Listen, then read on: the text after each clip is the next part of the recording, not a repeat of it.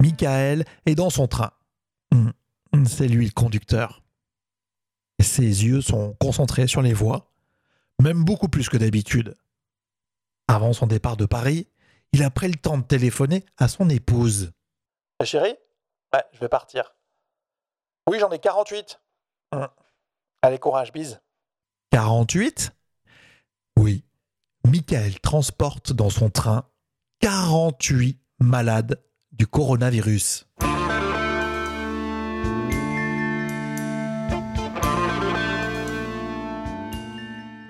Tatin, tatin, tatin. Le train avance à une allure folle. C'est un TGV. À bord, il y a des médecins, des infirmières. Et celui qui conduit tout le monde, c'est Michael. On ne prend pas de retard, Michael? Euh non, franchement, on est dans les temps. Un des médecins-chefs demande régulièrement au conducteur de train si tout va bien. Dans une heure, on est en gare de Rennes. Confirme Michael. Il faut dire que le temps presse.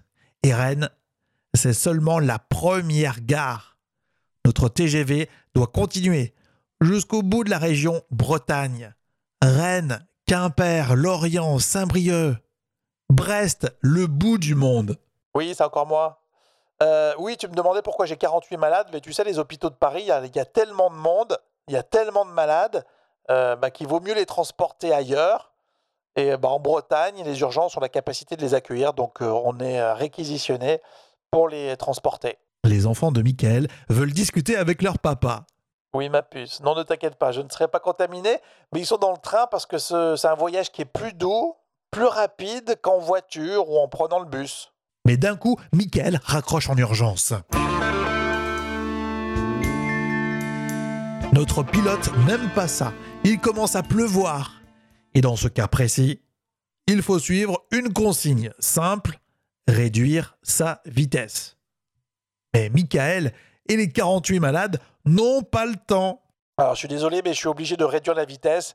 D'après mes calculs, nous allons perdre euh, 20 minutes. 20 minutes. 20 minutes. Mais c'est beaucoup trop, se disent les médecins à bord du TGV. Euh, Souvent on dit qu'il pleut en Bretagne. Mais là, c'est jour de chance. Michael n'a pas le temps de raccrocher que le soleil apparaît. Des rayons accueillis avec sourire par Michael qui n'en demande pas plus pour accélérer à nouveau. En gare de Rennes, et hop, l'aventure continue. Pas de temps à perdre et on enchaîne.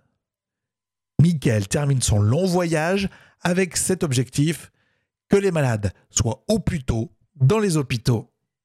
Fier d'avoir accompli ce travail, Michael est heureux d'avoir aidé ses familles et leurs soignants.